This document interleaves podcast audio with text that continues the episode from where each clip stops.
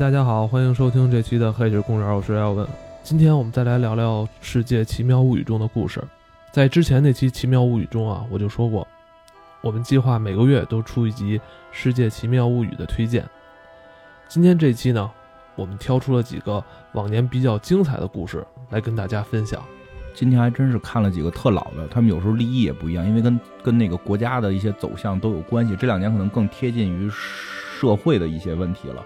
我今儿先讲，先讲一个我都没看懂的，这个我估计网上很多人都没看懂，我也去百度了一下，也好多人说不懂这集。近几年看的最怪的一个片子了，就是讲有一个饭馆，小饭馆，日本那种小饭馆都特别小，就是一家的，就是老公跟跟屋里做饭，然后老婆就端出去就就就上了，他也不是很正规的，也不能说不正规。日本很多这种就是呃居家的这种饭馆，然后做做饭，然后大热天儿，对吧？那特别热的一个天，好像还看着什么比赛呢，就是，然后这个饭馆里有那么俩人，也都是没什么正经事儿，还有一个孩子跟个妈妈吧，还有个大爷什么的，就是邻居，其实就是邻居来这块儿吃个午饭嘛，这种感觉。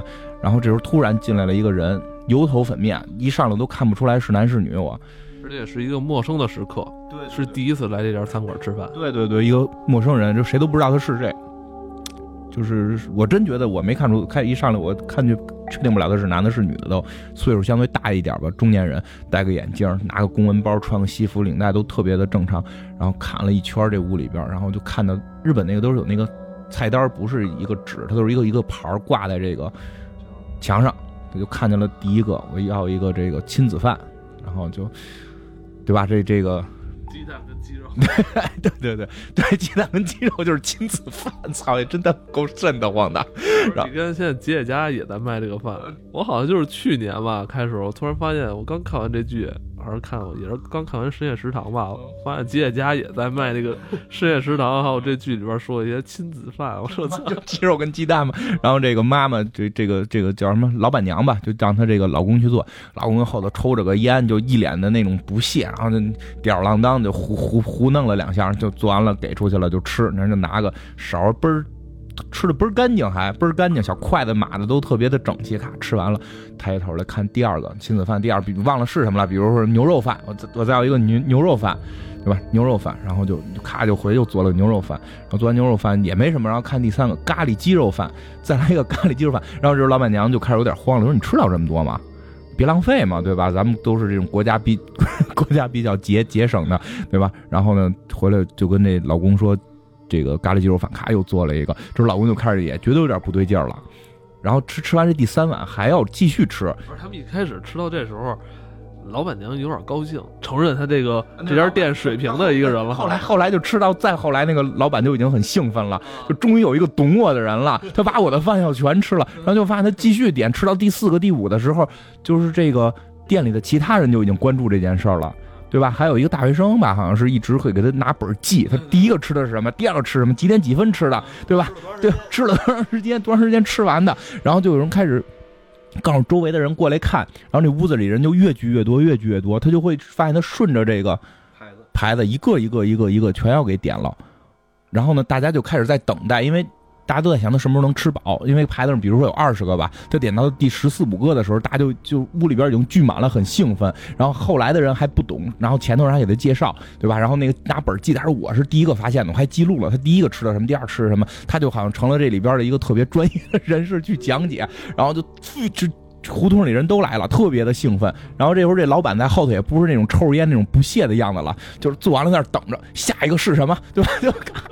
做一边做一边激动，多少年没有这么带劲了，我终于可以这个又做上饭了，特别高兴，然 后对吧？然后就最后发现，就是到他吃最后一碗饭的时候，大家都是欢呼状，我，他终于要完成这个使命了啊！欢呼啊，终于完成了。然后这个老板还跑，这个做饭老板跑来握手啊，跟握手，特感动。然后那个人就还是一脸不屑。一脸不屑，然后看了一遍没有了，又重新看到了第一个亲子番，就然后这集就结束了。你妈，我也不知道这集到底要说明什么，嗯，这我也不知道他想去讲明的是什么。但是你你会不会感觉，其实大家那种看热闹的心情，在那个时候就是一轮一轮的，然后就被打破了。就这样的一个感觉，对，就是其实有点这种感觉。我觉得就是这些人都很无聊了，包括像老板，我觉得是比较明显的。就是其实做的饭可能挺好吃的，但是他就是这种屠龙之际，可能就是没嗯无法展现自己才华，终于来了一个懂他的人，然后就特别的兴奋。他他把这些细节带动出来，但是整个戏在说什么，我不太清楚。你你有什么见解吗？我记得当时我还看完这集之后，嗯回味了很久。当时你看这个剧的时候啊，你像他这个戏里的这个主人公，他吃到第五份儿、第六份儿的时候，其实这部剧已经具有这种超现实的对啊，谁能吃那么多这种情况出现了。嗯，但是这些围观群众，包括做饭的老板，都没有对他这个超现实这种现象去发出自己这种惊讶的态度，反而是执迷于吃饭的这个人在不停的吃。我觉得这块儿好像也是有一种讽刺，是吧？大家只是对生活中观察到这种刺激发生兴趣，但是他不会觉得这种发生兴趣的这个缘由是一件很荒诞、很超现实。如果咱现实中碰到一个人，他吃了五碗饭还没饱，你我觉得你会不会有点害怕？他得吃二十碗，他最最后这人家可能得吃了得有二十碗。对，然后你就吃到那个时候，然后那个人还在算他平均多长时间吃一碗，多长时间吃一碗，就这个时候我都觉得有点害怕了。这个我其实看到这儿的时候，我一直在想，这人到底是不是人，外星人，还是外星人，啊。还是说是个妖大妖怪过来，就是就是怎么样的？我？我我看有网友说，他最后以为这人要吃人呢，就是他以为吃完最后一碗要开始点老板娘吃呢。对，这我看的时候我觉得特别恐怖，怕有一个很奇怪的反转出现，很恐怖。但是作为观众啊，反正我是在这里边没有看出什么优越感来，我反而觉得那些剧里围观的那些人，反而是具有极大优越感。可能就是逆向玩恐怖片儿，就是就是观众觉得恐怖，但是故但是片里那帮人是是站在恐惧之外，有优越感。哦，看热闹，他们跟观众似的。投射的目标转移到了观众层面上。我觉得，哎，我你要说这，我突然有一种感觉，就是实际上我会感觉我跟戏里吃饭那个人是两个人在演。我一直在关心他为什么这么能吃，关心这些，就是我跟他之间是有这种感情互动的。但是那些人是在围观我跟那个人的，哎，真的是有这种感觉，就是那些人就完全对于这人这么能吃不感兴趣，就是在记录，就是在欢呼，就是在什么，他好像是在围观我跟他之间的这种心理的这种较量。接下来这个故事叫《雪山凶灵》，这部故事观众评价非常高。有一个日本网友的排行我看过，那个他们说那个排名基本上看明星脸排的，就谁是明星谁排前的。对对对对对，所以先讲这雪山这故事。雪山这故事被咱们中国网友被评价最恐怖、最悬疑的一集，是吧？嗯，雪山这个故事，它讲的叫雪山凶灵嘛，但是它这个整个故事的起源其实是在一次飞机的失事之后，就是飞机迫降了，这个里边也都发生了各种的，就是死伤事故。这些人其实他们在的是一个大雪天里边，他们就要在雪山里面去寻找一种呃生存的一种环境，然后他们就带着这个所有的人，然后一起去找到这个一个新的地点，然后去生存。是有四个还是五个幸存者？他应该是上来的话是有五个，这五个人里边先讲一下大概人物关系啊。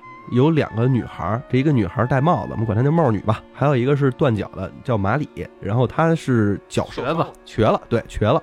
然后另外还有一个医生，这个医生呢是一个老年医生，他的这老伴儿呢其实已经在这个事故中死去了。再有一个是一个当兵的一个大哥，这大大哥呢原来是一退伍军人，曾经指挥过八十个人的部下，觉得自己特别有生存能力，觉得特别牛逼。那个大哥就是贝尔的在线，在这过程中呢，他们就是大哥回来之后说，前方不远有一个小屋子，其实我们可以上那块儿去避一避这场暴风雪。他也不知道从哪儿拿到了一张平面地图啊，而且凭着这张地图的话，他就知道说前面就有一个小屋子了。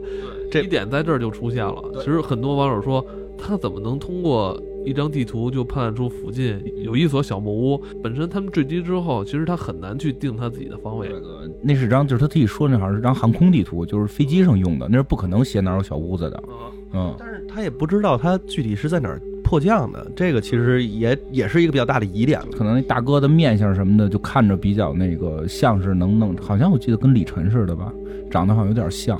因为因为我看的时候我就知道那个是有问题，因为我看这是弹幕版，就是那你别不许说话了。然后他们就跟着这个大哥一起背着这个断了脚的，或者说是脚受伤的这个女孩，然后一起上了路。在路的过程中，又发生了一件事情，就这女孩走不动了，背着这个女孩的人走不动了，这女孩也走不动，所以这个戴着帽子的女孩呢就说：“哎，我我必须得背着她走嘛。”结果尝试了一下也不行，这当兵大哥就出了一主意，就贝尔现身，在地上挖了一个雪坑，就是贝尔里边呢，他们曾经有一集也去到过一个冰天雪地的地方，讲过说这在雪坑里边可能稍微暖和点。咱现实也比较好理解，外边大风天吹的你，那都零下十好几度，你要是在雪里边的话，可能也就零度可能左右，所以就挖了个坑，要把这女孩搁进去。但是挖坑的时候，那个行为是很让人觉得诡异的，因为他挖的其实是个坟坑，不是这种深坑，站进去或蹲进去的，是让人躺进去的。对，就不知道他那个是刻刻意这么去做，还是没有想这一块儿啊。反正跟那个贝尔教的是不太一样的。然后他挖了一个这样深坑，刚开始大家全都是特别的介意把这个女孩放在这里边，然后之后再回来救，包括他那个女伴儿。但是呢，当问到这医生，要不然你来呗？医生说，那我也没有办法了。然后就最后就特别无奈的把这女孩就真的给埋在那个坑里边了，说之后来来救你。这块就第二大疑点也已经有了。然后他们到了这个之后，他们这几个人就到了这小屋了。到了小屋之后呢，发现这个屋子里边物资齐全。这几个人进去之后的话，首先是得生火，也不知道这飞机上，反正国内啊不让带火种，也不知道他们哪来的，就火种就出来了。关键这块特别逗，就是他们想要什么，把火升起来，哎，对。结果转头发现就有火了。对。我们饿了，我们要补充一些食物，发现就有苹果了。对，但是这时候你作为观众，其实你没想这个特别有问题，因为他们就是说这儿有油毡，说这是毛毡还是什么能能保暖的，正好有四个，这时都四个人了嘛，正好有四个，为什么这么巧？你这个时候看完之后你会有疑点啊，说有吃的，打开一个柜子之后里边就有苹果，咬了这苹果之后说这苹果怎么没味儿啊？你也没想这是为什么，然后说要有火，然后在那儿说你们看着火，一会儿你们暖和了，大家一下就都暖和了。这时候没把那门外那女的也都忘得差不多了啊。然后这马里就是呃就是不是马里了，这个戴帽子那女孩说：“我得去救我那朋友去。”他们就又回到了这个外边。到外边之后去救这女孩的时候，发现这女孩只有脑袋在外边，身子在里边。这个这一幕特别吓人，我当时被这儿吓着了。这是我第一个觉得吓人。第二个，然后他们觉得特别吓人是，这俩人拿着铁锹说把他挖出来。这俩人在分，你是躺着呢，还是卧着呢，还是怎么着呢？不知道，不知道从哪下铲呢。这一铲子下去，把这女的给戳死了。这块儿也看着挺可怕的。就猪队友，这就是这 太猪队友了，这个，嗯，然后戳死之后呢，他们就回去了嘛，这也没有生还的可能了。回去之后的话，到了这屋子里边，这几个人就开始说，咱们得保持一个清醒的状态，一直到这个能有人来救咱们。所以他们定了一规矩，说咱四个人，正好四张床，四个角，咱一人睡一个。然后呢，每隔五分钟有一个人叫下一个人醒，咱这样持续到第十个轮回的时候，这医生说我就醒了之后的话，咱们把所有人都聚在一块儿，咱再商商量下一步怎么办。每隔五分钟，他们就都躺下了。然后这时候，另外一个人好像是那记者还是大哥讲了一个故事，说那个医生讲的，因为医生当时是，呃，他做了一个决定，就是说他来分配食物的管理发放。嗯，然后医生说，曾经他就是也听到过一个故事，是两个人出去登山玩儿，然后呢，一个人其实已经不行了，病入膏肓，另外一个人就把他埋了，埋了之后，每天晚上都能发现那个人又躺在了他身边，这是一特别恐怖的故事。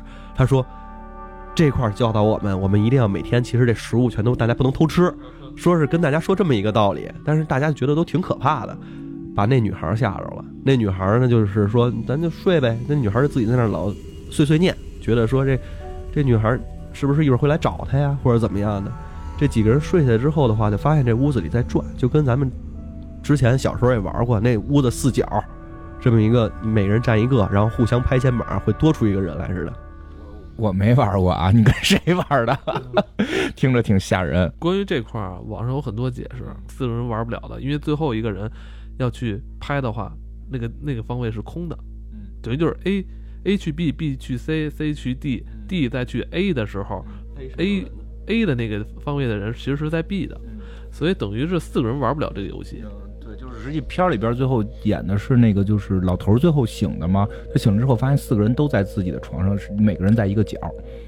因为按照这个设定，就是第一个人就是先有三个人睡嘛，然后这个醒的人五分钟之后会拍一个人的肩膀，让这个人起来，这个人待五分钟再去拍下一个，然后这样的话应该总有一张床是空的，但是最后又会发现四个人全在床上，然后这是这让他们证明需要五个人才能干这件事儿。对，完他们想刚才到底是谁拍的我？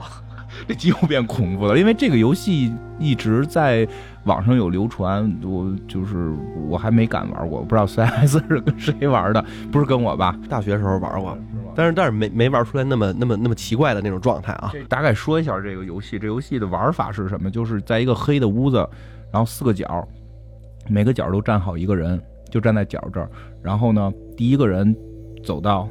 第二个就是顺着这个墙边一直走，可以走到第二个人嘛，对吧？他走到第二个人的这个地方，拍一下他的肩膀。第二个人接到这个指令之后，继续往他的正前方走，就等于是连连着另一条边走，又可以碰到第三个人，再拍他肩膀。第三个人再往前走，碰第四个人的肩膀。第四个人再走回到第一个人最开始站的那个地方的时候，那个地方是空的。这个时候第四个人要拍一下手。拍下手，然后前一个人听到了拍手的指令，就继续走。说这个玩法会在转几圈之后，会发现不会再有拍手声，因为每个人后背都会被人拍一下。然后这女孩发现了这个问题，就是戴帽子这帽女，她就发现了这问题，她就在地上拿饼干，不是刚才我们讲拿饼干，然后画了这个图，觉得不符合现实，这得五个人才玩，所以屋子里这第五个人是谁？她就造成了这所有人的恐慌，会觉得是那个被他们误杀的那个女人。他觉得他回来了，因为正好刚开始老医生先讲的这故事，这几个人就觉得更害怕了。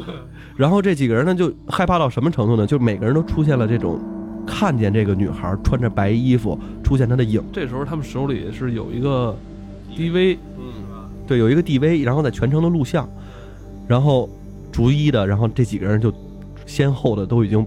疯掉！开始的时候，那 DV 还没拿出来使的时候，就已经死了两个人了，对对吧？先死了两个人，最后就剩两个人了，剩那个医生跟大哥先死了，剩记者跟这个女的了。然后他们都怀疑会有这个女鬼来抓他们嘛，因为他们都裹着大衣嘛，这细节做挺好，裹着大衣。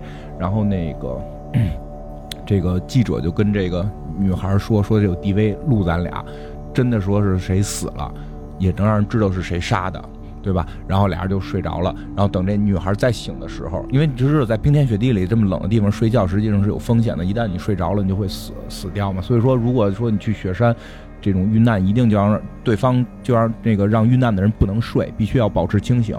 但是他们俩还是睡着了。然后后来女孩醒了之后，发现这个男的也死了，背后有一个斧子，他就吓疯了嘛。然后他就去拿这个 DV 看，拿 DV 看的时候是看到了那个一个穿着就是那个。女孩就是之前死掉那个女孩的衣服的人，看不见脸，就就拍到身上，拍到脖子，拿着斧子把那女的砍死的，把那男的砍死的。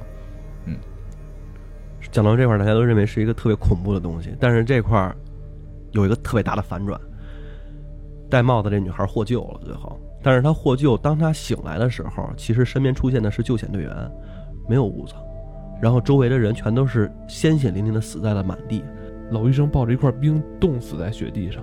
包括这个最后活的这个女孩穿的就是那个在 DV 里边那个女孩的衣服，因为开始有一个镜头就是他们把那女孩的那个其他衣服给拿进来了，对对吧？就是他就把他剩下的物资要拿进来嘛，想多穿点衣服把那拿进来，所以最后砍死的那个同伴的那个人应该是那个女孩自己，但是那个屋子是不存在的，然后他们的吃的都是血，什么火什么都是没有的，这故事就结束了。最后还有一个镜头就是拍了那个。其实被埋的那女孩就在他们跟前不远，然后也是一一下戳下去，但是你就不知道那个到底谁是马里，谁是那个帽女，他们俩这身份到底是怎么样的都不知道。最后其实是乱的这一块儿，然后网友就有各种的点评和解释。你用心看这片挺明显的，其实就是这些人到了这个冰天雪地的状态之后，他们这个极尽疯狂。对，接近疯狂就是疯狂了。他们的产生了幻觉，集体性集体性幻觉，有叫癔症的这种，就是集体幻觉。然后之后出现互相的猜忌，然后出现这么一个在这种极端恶劣情况下人的这种表现。而且，嗯，从一个比较理性的角度来去看这件事情，就是低温症。低温症是非常明显的。低温症其实有的人会说，就是自己感觉很热，但是它实际上是很冷，而且会出现高烧，就是假象的高烧，会出现幻觉。就这些东西。在我看来，其实都是最后获救的这个女孩，她其实出现的各种幻象。就那帮人可能就在那儿吃雪吃冰了，可能是在说什么，但是她的理解就已经变成在屋子里去做这件事情。不是，就我觉得那帮人也有幻觉了，就是集体性幻觉、集体性癔症嘛。因为那多人疯了，他吃雪，他肯定他也认为那个就是大香肠，他在吃香肠，对吧？肯定是这这这种看法嘛。就是我觉得这还是挺明显的，就是整。我我觉得这看完之后有点害怕的是什么呀？不在这些事儿，我有时候跳到另一个层面去害怕。你知道我们的，比如冬天，北京是已经冬天了嘛？再冷点儿，你的手机可能电百分之十、百分之二十就会自动关机。为什么？因为冷，就是连这种机器都会受到温度的影响，然后让让它变得有问题。其实人应该也会。就我突然会觉得，其实我们跟机器没有什么实质区别。就我们在那种极度低温化下，就会产生幻觉，然后产生各种各样那种恐惧的气氛，就就是这样。你你不觉得吗？对，嗯。但我我我觉得可能好多网友会觉得，最后 DV 拍女鬼就是证明什么这个那个的。我觉得那个就是一个最终导演给你的一个感觉，他并不是要用那个女鬼来证明这些事儿真的是由鬼来实现的。因为我看有的解读说是鬼实现的，但我更愿意去理解为这个就是人的机体在极低温情况下出现的各种的这种。癔症啊，或者说那种幻觉，因为其实人在有时候沙漠里边也经常会出现类似的情况，看见大绿洲了，还是看见前方有一个水坝，还是有个加油站，这个其实全都是人在这个极度恐慌或者极度这种就是幻觉，幻觉，然后会出现这样的。就是我觉得这也是属于人机体的一种应激反应，应激反应就是我在沙漠里边，当我失去信念的时候，我看到前头有绿洲，没准能多走两步。我觉得没准是这样啊，但是他们好像有说过，如果在沙漠里边你出现这种幻觉了，你势必是肯定要死的。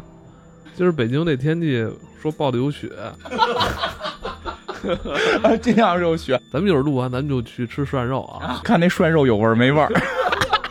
你要吃味儿不够，可能是有问题。吃火锅放在嘴里没有味儿，有可能是有问题，是吧？对呀，咱们可能就是出屋的时候已经被大雪封住了，然后咱们都快冻死了。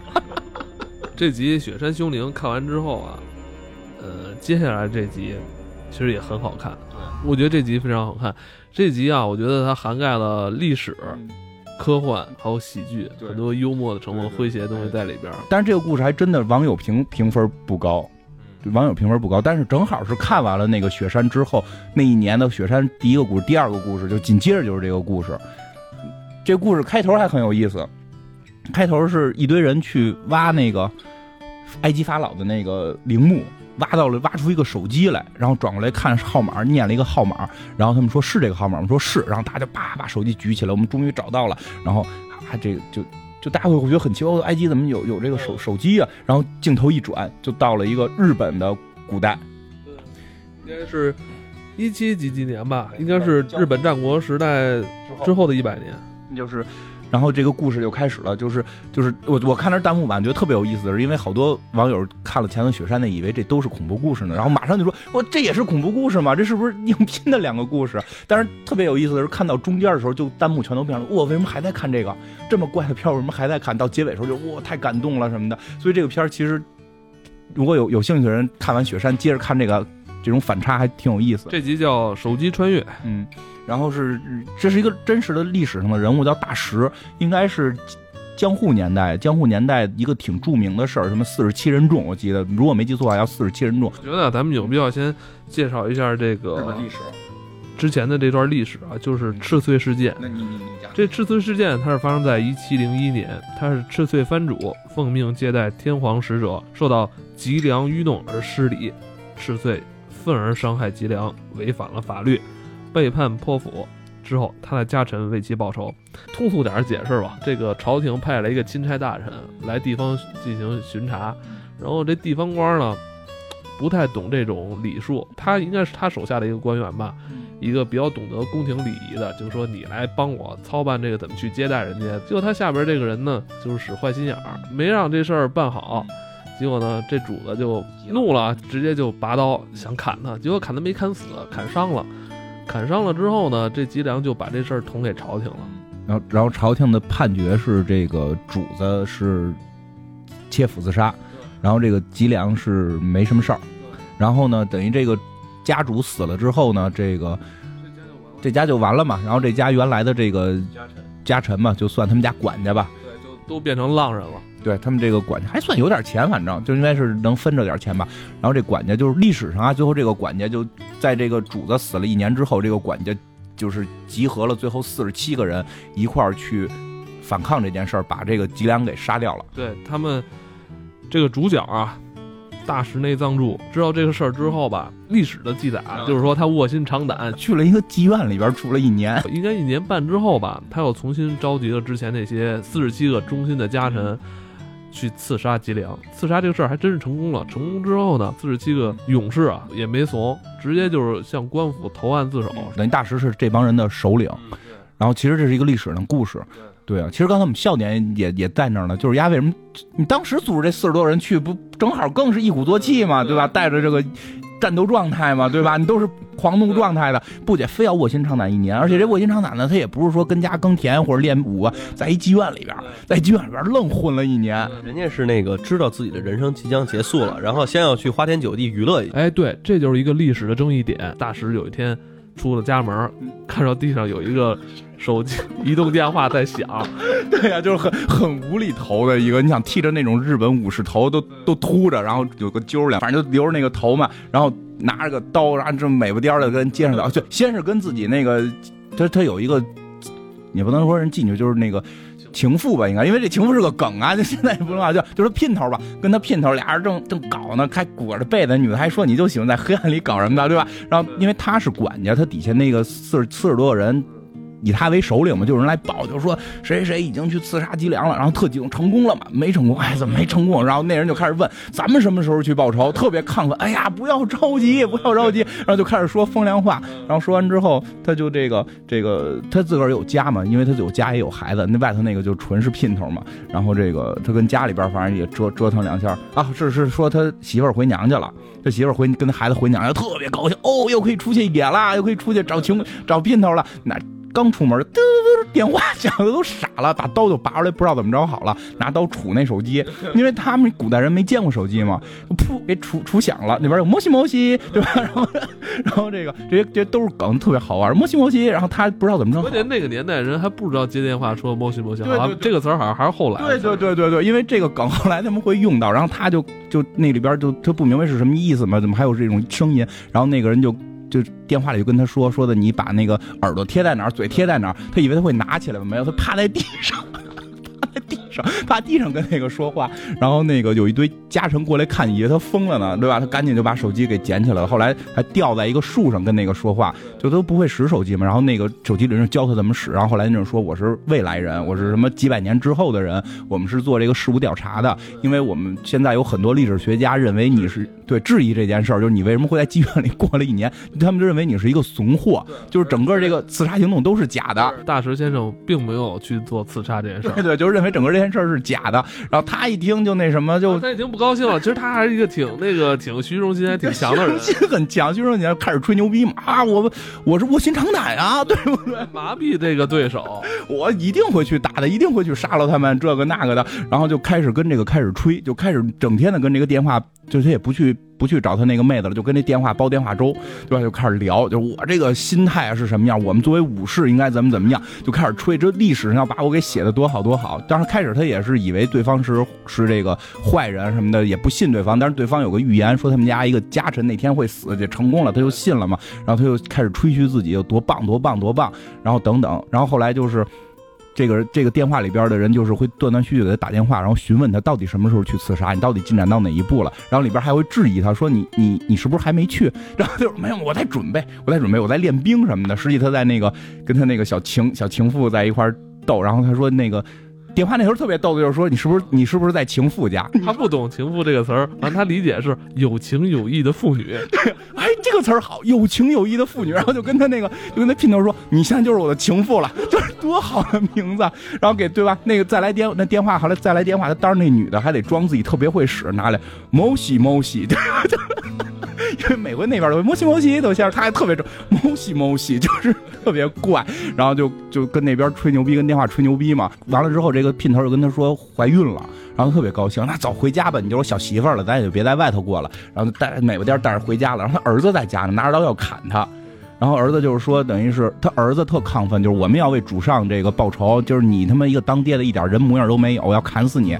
然后 他就就跑，然后就在家里边跟闹剧似的来回折腾。然后后来有一个他的下属嘛，给挡住这件事儿了。挡住这件事儿之后，就跟他儿子说什么：“你还是得信任你爹，你爹一定会替咱报仇。”就是看他爹跟情妇俩还玩，对，情妇还得做了一手机链，对吧？特别逗，做一手机链，说你看这个，这你拴你这个手机，他也不知道那叫什么，拴这个天线。最新的一个机关是吧？对对对对，你开始，那女的还质疑这是不是一种新的武士刀什么的，说你拴这上多漂亮啊什么的。这日本的这个手机链情节，然后发现他就跟那女的一直跟那手机玩啊，然后这个家臣也急眼了，也拿刀砍他，结果就一群人砍成一锅粥，然后他特别失落，他就特别失落出去了，然后电话又响了，就跟那电话里边就就跟电话说说我挺失落的什么的，电话里说你是不是真的就是历史学家说的那样，是一个特别怂的一个特别狡猾的一个笨蛋，你根本就没想过去报仇。他说我真想了，他说我不信，因为我的主要工作是调查历史上这些不明的事件，如果你真去了那什么的话，你肯定会有誓师的这个誓言，就是跟你的这些家臣怎么说的这些话，你能不能？准备好了，他说准备好了呀。他说你给我说一下。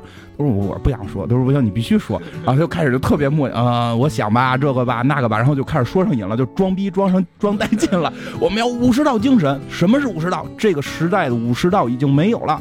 我们就要作为武士，我就是武士道，要为主上报仇。然后他这后边的家臣都听见了，完了就聚集在他后。这个镜头特别有意思，他是坐在一个这个楼梯上，然后呢，这个镜头就等于是拍着他嘛。拍着他，然后镜头往上一摇，就是这个楼梯上边，就是所有武士都在那儿站着，然后哭，听着，哇，大师先生太牛逼了。然后他回头一看，他就傻逼了，明白吗？就是就就玩脱了嘛，就是必须得去干这件事儿了。然后他就没办法，就必须带着大家去干。然后他就开始开打电话，电话里人说说你丫给我害苦了，我他妈现在就真要去了，什么等等等等。但是他已经迫不及就没办法了，必须去。然后在最后，他终于把这四十多人纠集起来，走到了那个江户的时候，他就打电话又。问了一遍，就说的你告诉我，我是不是会死？就是你，因为你已经是历史上了，我会我会不会死？他说的那边反正就是模棱两可。他说我知道，看来我会死。然后干的事儿是什么呢？赶紧找他儿子，咱俩跑吧。就是咱们会死，咱俩跑吧。然后儿子就是儿子就跟他说什么我啊，我以爸爸为为为榜样，我知道你这是考验我呢，我们绝对不会死，我们会视死如归。然后他爸一看也劝不走，操，真他妈拿你们没辙。然后那就他就还跟他儿子说：“你你还没结婚呢，你到时候能娶大屁股媳妇儿多好啊！”然后儿子不行，就要为主上报仇。我知道爸爸考验我，我要以爸爸为榜样。其实那些家臣就都出来就说他，然后他最后就迫不得已没办法，还是要走上这个这条路。然后最后又问那电话里边就是是不是历史上会记录我们？他说：“对，你是名人，就是就是千秋万代都会记录下你们。你们是最后的这种武士道精神的传承。”然后他就跟电话里那边说说的，我现在已经要去了，但是我没想好跟我底下这些人说什么，你能不能告诉我该跟他们说些什么？然后那边说你等着，我给你查一下历史书。然后突然他就说你不用查了，我有我有感觉了。然后他就一边说你听好了，就一边打着电话，一边对他底下的所有人就说说虽然那个呃我们的家族已经灭亡了，然后我们这么一去也肯定都要死的，但是我们的名字会被历史记住。就我们这些人也都会被历史永远记住，所以我们永远都不会死。然后就大家啊就冲过去了。他最后说这段话的时候，态度一下就转变了，真真的是这样。我我我特喜欢这个故事，因为我比较喜欢历史嘛，所以我比较喜欢这个故事。然后就镜头一转，就是到未来了，就是一个小格，就是一个一个的小工作的格子里，就是有一个日本人。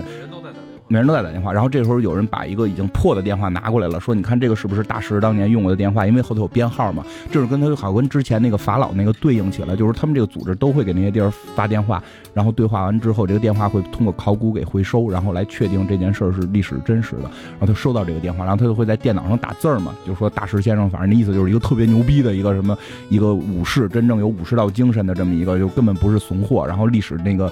都记载都是正确的，几百上千上万的人在做这样的事儿，在打电话接线员就跟客服似的，在他旁边吧，还有一个法国人在给拿破仑打电话，在问那个滑铁卢。对对对，其实挺有意思。嗯，就是这个故事，我因为是觉得什么呀，就是因为我喜欢看历史，我会觉得这这个故事会让我更是我想象中的历史。我记得我跟你聊过很多话题，就是我看待历史不会把历史上的那些名人看的是那种神。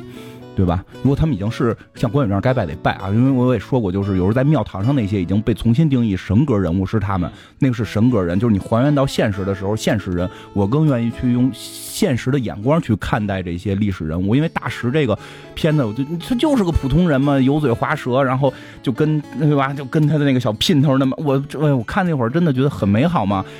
就那小姘头来了，一进门是咱们先喝酒还是先先搞？搞完再喝，然后对吧？这我给你做个手机链儿，就特别温馨。就就我觉得历史的人也是普通人，其实这两种观点啊，因为我知道以前有个人跟我聊过，他的观点是认为历史上任何一个人都不是普通人。像因为我们玩游戏里边，你说像韩玄这样的智力武力都四十多、三十多的这种，他说其实这样的人可能在现实生活中也是比你牛逼的多得多得多的的人。就是这两种观点，我的观点不是，就是都是小人物，不管每一个英雄都是小人物，他们可能是机缘巧合，在某个环境里做出了一个伟大的事儿。就我更相信是类似于那个银河护卫队那那种感觉嘛，就是大师先生也是一个废柴，但是他由于某种原因，最后做了一件伟大的事儿。就是他把这个他想传承的这种东西啊，武士道这种精神啊，不是一上来就把那正劲儿都拿出来了，是一上来就是拔刀。咱们四十几个老哥们儿，咱们一年之后相约在这儿，咱们去干脊梁。我觉他没有上来就这样，他上来反而是一个特别诙谐、特生活、一个特小人物的一个角色，是给你带入对，。我觉得那样你说那样就假了，就假那太伟大了，对吧？我觉得全世界能做到那样的人只有蝙蝠侠，就剩下都可能很难做到嘛。就，但是这种普通，你想，因为他不是，他说他那个大师这个人没到大明这个级别，对吧？他也不是信长这种，他就是一个小家族的一个。你想，他能让让德川家随便说说说剖腹你就得剖腹，他是个小家族的这么一个，还是个小主管，就这么个小人物，他能做这么伟大的事儿，他我我并不希望这个人说的，就像你说的那样，几个老哥们儿之前就怎么样怎样的，对，就假了。因为我会解读历史，都愿意还原到人本身，就包括我是不知道说何博士，你觉得不合适就可以剪了，就包括说之前就是之前我跟你聊过，就是岳飞的死因，就里边是有一些人为因素的，因为岳飞年年的这个进谏问皇帝为什么不生儿子，但是明确的记载过，那个宋高宗已经阳痿了。就是你想象一个你的下属天天问你到底能不能搞的时候，你你想不想弄死他？就是他弄死岳飞有很多原因啊，但我相信这也是很重要的一点。就你能能明白吧？就我更愿意去这么解读历史，你还原到这个现实的人物的本身。就是可能历史上不会有手机啊，但我觉得可能大石先生真的是知道也怎么也得去死，先弄一年再说，先爽够一年再说，家里点积蓄给都花了。你想一下，咱们如果知道一年之后要死，是不是先把积蓄给花了？我觉得关键一点是，他没有去做伤害别人的事儿，对对对没伤害别人，没伤害别人。不，他伤害那个他的有情有义的妇人了。他留后了。儿子看他爸整天那样消沉，都不乐意，都得干他爸，是吧？那那那人那个情妇看到这儿，没准觉得哇，我怀了一个英雄的骨肉，我最近这两年在说历史事儿上面，他们其实拍出来的，无论是大河剧，就真真田丸也是这样嘛。讲德川家康那就是一个瘪三儿，那就是一个龟孙儿。不是德川家康本来就是老乌龟嘛，这业界评价老乌龟嘛然嘛。后一看那个织田信长，那就是暴躁如雷，那个就生活的不能再生活了，就根本就不是你想象中他那伟岸的身影什么的那样的，让人去追随，也也是那样一群。你再看昌幸，那就是一老流氓啊，天天给人出损招，然后那哥哥就。哥哥是一个特别正义凛然的人，但是哥哥就永远全都是一个懵逼的状态。哥哥是个二愣子，对，就是我我比较现在我看历史现在比较喜欢这种情调的剧来看历史，就是就是他每个人都是活的，就比较有意思，比较有意思。能有多少人？他们是很伟大，我他们是很伟大，但是他们真的说跟人类就不一样了，也不太可能。想传承这种思想文化，是吧？这是最重要的。人家真是把武士道精神，其实在最后很小篇幅，嗯，但是一下就感染你了。对，就像你说的似的，如果这武士道精神从一开始就哥几个这种，就反而让你会觉得观观者会觉得这离我很遥远，他们是伟大的英雄。像小人物，我这种很平凡小人物，可能也有这种精神在。对对对对，就是他最后是通过什么事儿，我能迸发出我内在的潜力。而不是说很离我很遥远，这个精神可能只是那几个人才有，我这种人就不不会有，我也我也不敢想。每每个人都有，其实这种方式去表现历史，就是让每个人都知道自己是很伟大的。反正这个故事真挺棒，就是你看二三十分钟吧，我觉得完全可以拍成部电影，而绝对非常好看。这个电影主要特别好笑，特别逗。这其实是一个特别搞怪版的七武士，就就是四十七武士。你对那段历史熟吗？江户时代？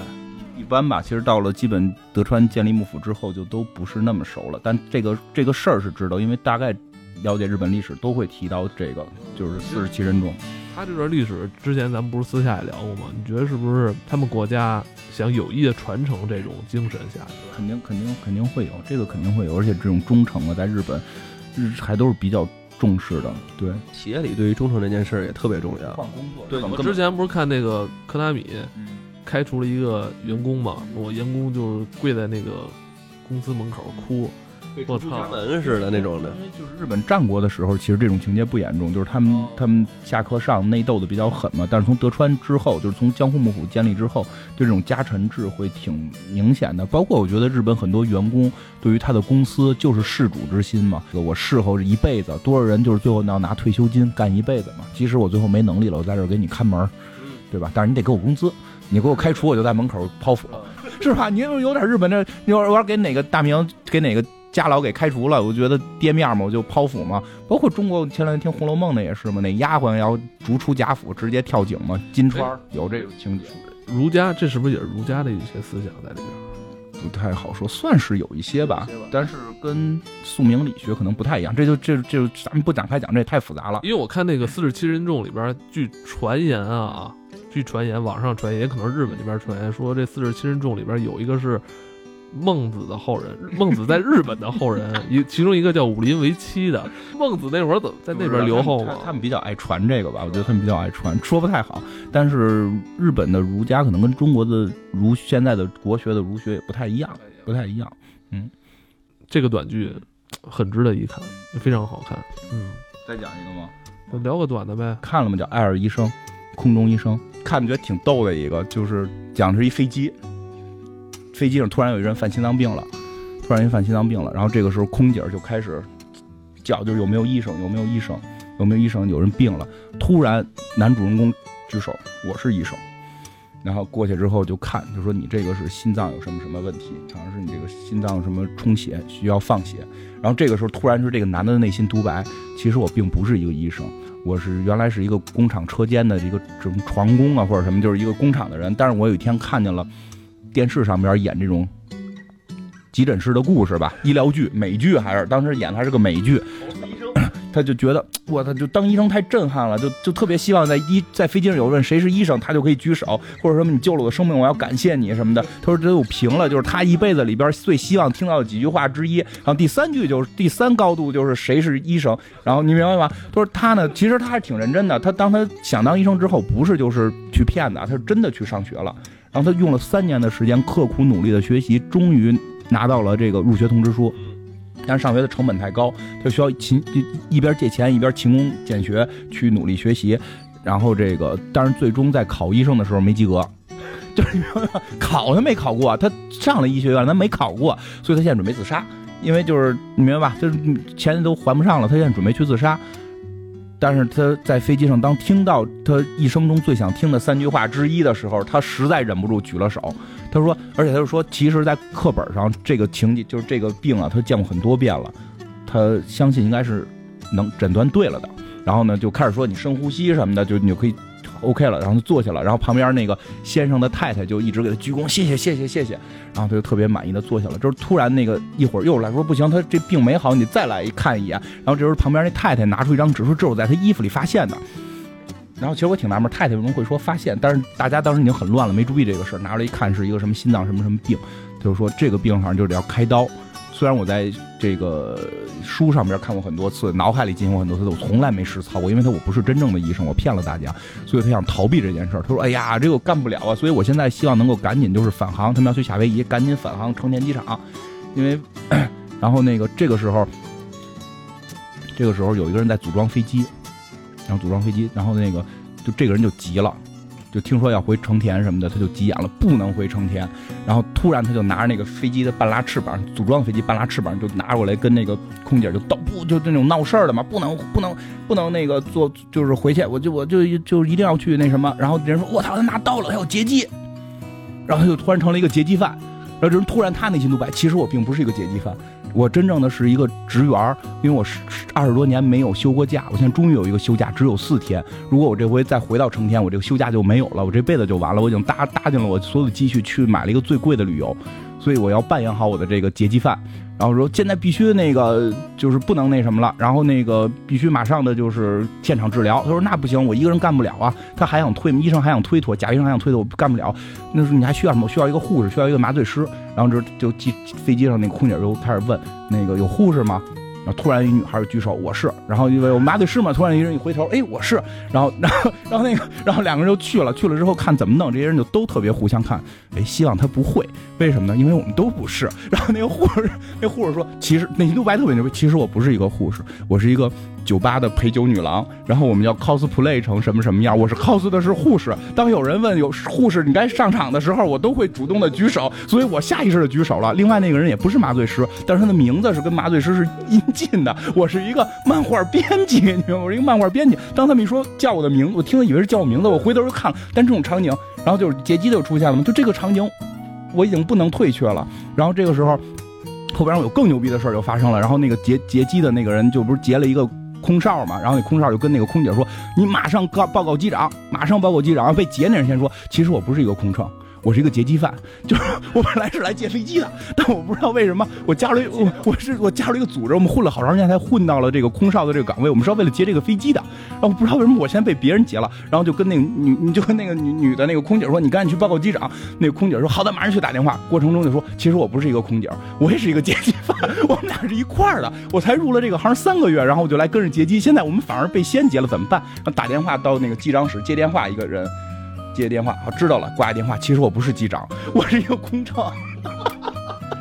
我给我给机长送送我做的水，他们都喝晕倒了。我现在迫不得已得我自己开飞机，然后特别牛逼，是吧？然后这个时候，这个时候那个就是，但是这些人都没办法，就必须按这件事开始干了嘛。啊就还有一个人，然后就是医生说我需要那个手术刀什么的，没有，所以不能干。然后这突然一个人站起来说的那个，呃，我知道哪有手术刀，就是。飞机上一定都有手手术刀，因为这些全是假的，没有人知道。然后那个就是空空姐就过去拿真用手术刀，我听着其实什么都有。然后那个人实际是医生，那个那个人说，其实我是一个医生，但是由于我。就是他没说，就内心独白。其实我是一个医生，但是我做手术失败了，然后我现在就要散心，我不想再去接任何的活了。当然，旁边小男孩一直认为他是一个空弹吉他大师，就是空弹吉他，就国外那种比赛嘛，就假装有吉他在那表演的那种，以为他是一个艺人。就是他就后来就说，我是一个，然后后来就是说，要不然你做，你知道这有这个手术刀，你一定是医生。他说我不是一个医生，就是其实我是一个吉他空弹吉他大师，但他实际不是空弹吉他大师，他是一个医生。这是最牛逼的这个整场戏最牛逼的一个画面出现了，这个医生准备开始做手术了嘛？贾医生开始做手术，拿着刀。说下面时间是一点三十分，我们要开始做手术了。然后咔一个近景就到飞机上一个跟表似的东西，然后那个东西内心独白，其实 其实我不是一个表，我是一个温度计。就飞机那种温度计是指针的，现在是什么湿度是多少，然后温度是多少，他们以为我是一个表，特别牛逼这个故事。然后就每个，然后那个漫画那个漫画编辑是那个麻醉师嘛，他说他他就想我以前看过很多关于。医学的漫画，我要调动我所有的知识，我来去做这件事情。然后他就用他看漫画的知识来去帮着这个打麻醉。然后那个女的那个护士开始特逗，医生止血钳拿错了，还给错了那个那个。然后后来擦汗就擦汗，然后那女的就说：“其实我发现做护士也不是很难，想起陪酒的时候还被别人揩油什么的，给人擦汗这件事很简单。”然后那个医生也就给人做手术，最后也。做成功啊！对，最牛逼的是那个太太。这个时候，那个太太旁边看着特别激动，说心里边内心独白：其实我不是一个太太。我根本不认识这个人，我就是一辈子想结婚，但是没结成。然后现在有人管我叫太太，我就特别满足，所以我就愿意装这个太太。然后明白这里所有人全都是装的，包括那个温度计。然后大家都进入了一个特亢奋的状态。然后那个劫机犯也会特别认真的劫机。然后那两个 那两个那个本来是劫机犯的那个空务人员就特别努力的，对，没反抗，就特别努力的来协调，让大家做好这件事儿。然后那个抽。真正的乘务员现在是假机长，那个人在努力的开飞机，然后最逗是那个温度计还带走字儿的，就他现在要特别努力的做一个表，然后最后终于做成功了，终于成功了，然后成功之后就大家就都特别开心，然后那个那个假医生也得到了就人生中最想听的话，说什么感谢你是个医生，类似于这样吧。然后 这个时候镜头一转，转到那个病的那个老头身上，然后对着他的心脏，那个心脏在说话，其实我不是心脏病，我是肺病。但是他开刀开错了，然后把我肺部的那些东西给放出去了，所以我能存活。就所有人都是假，这故事太逗了。然后最后结尾的时候是他们就是安全降落了，安全降落了，就谁都没事那个假假的那个劫机犯也没事因为他拿的不是真刀嘛。然后那些那两个那个本来要劫机的人就决定然后就就是那个女的是小弟嘛，就问那个大哥，我们之后怎么办？说我们要做一些保护人类的事，就类似于这样的，明白吗？然后就每个，然后那个护士跟那个麻醉师两个人在一块儿，就是说说多谢那什么，我们这是我这头一回做这样的手术，俩人说的都乐了，就互相明白都不是真的。然后最后那个。